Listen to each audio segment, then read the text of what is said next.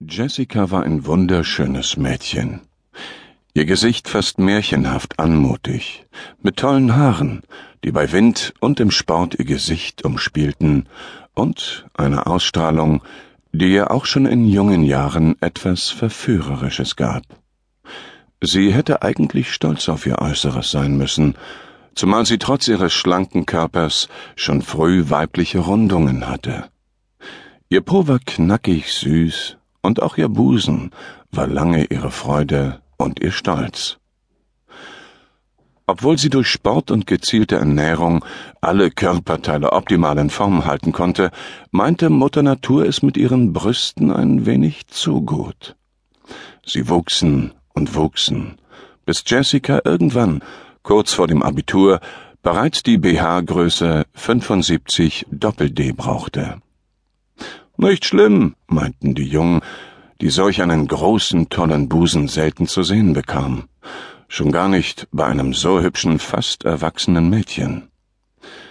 Sie alberten herum, und Jessica musste es sich immer wieder mal gefallen lassen, dass einer der Klassenkameraden ihr an die Möpse griff, wie sie sich ausdrückten. Das war auch soweit erträglich und überstieg selten das übliche Verhalten pubertierender Jungen.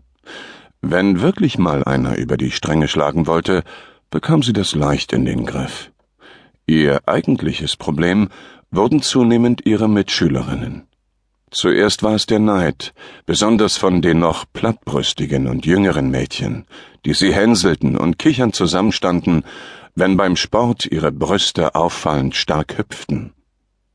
Später, mit der unaufhaltsam zunehmenden Größe, waren es alle Mitschülerinnen, die sie mobbten. Selbst stramme BHs schafften es nicht mehr, ihr üppiges Volumen zu bändigen, und sie fühlte sich mehr und mehr als Außenseiterin. Dabei waren ihre Brüste nicht unästhetisch, nur wirklich sehr groß. Sie ließen sich kaum mehr mit zwei Händen fassen und hatten die Größe von Honigmelonen angenommen, hielten sich aber trotz des Gewichtes erstaunlich stramm. Da hatte ihr der jahrelange Sport geholfen.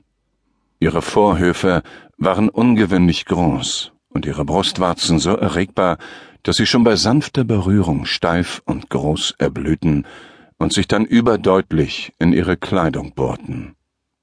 Natürlich fand sie das erregende Gefühl wunderschön, aber die Auswirkungen führten eben dazu, dass sie umso mehr verspottet wurde.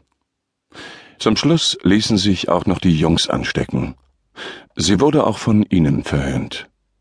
Bestimmt hätte mancher von ihnen sie gern zur Freundin gehabt, aber die Mädchen machten derart Front gegen sie, dass sich keiner mehr traute, mit ihr freundschaftlichen oder gar erste zaghaft erotische Kontakte zu pflegen.